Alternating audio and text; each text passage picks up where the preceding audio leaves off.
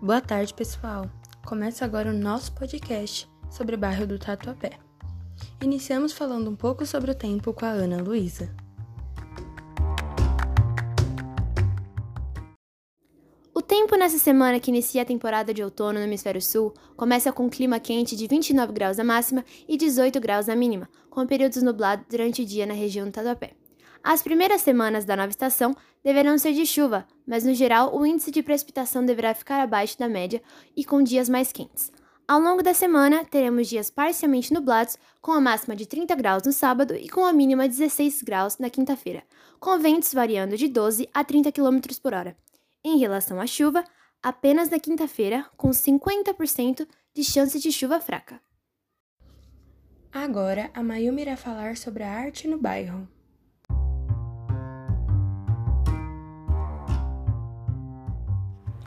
E para quem é apaixonado por artes, nos dias 7 e 28 de março, no Complexo Tatuapé, formado pelos shoppings Metrô Tatuapé e Metrô Boulevard Tatuapé, você poderá apreciar de perto a exposição Pinturas Mais Valiosas do Mundo, com réplicas fiéis ao tamanho original dos 20 principais e mais valiosos quadros.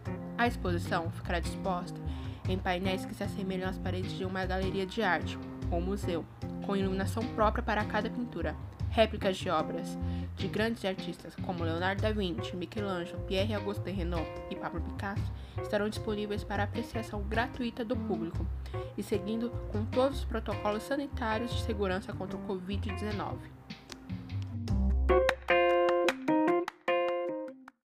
E agora, o Gustavo irá falar sobre a segurança no bairro perante essa época de pandemia.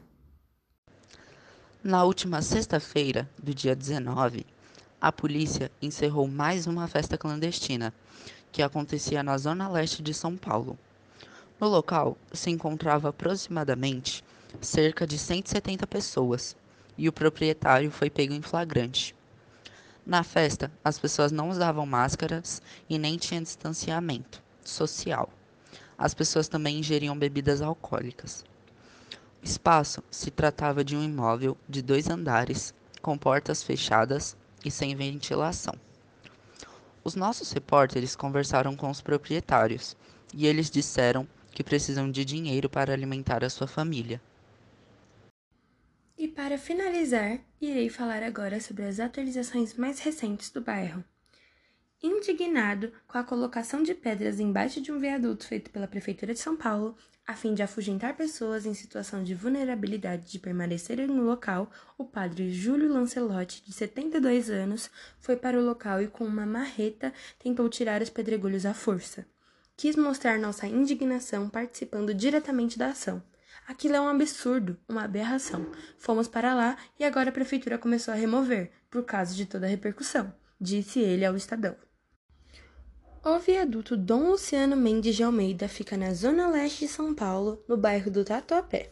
A subprefeitura da Moca, sob o comando de Guilherme Copque Brito, promoveu as mudanças no local colocando pedras.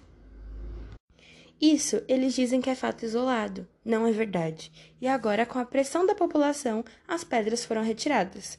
E com essa notícia finalizamos nosso podcast. Obrigada por ouvirem.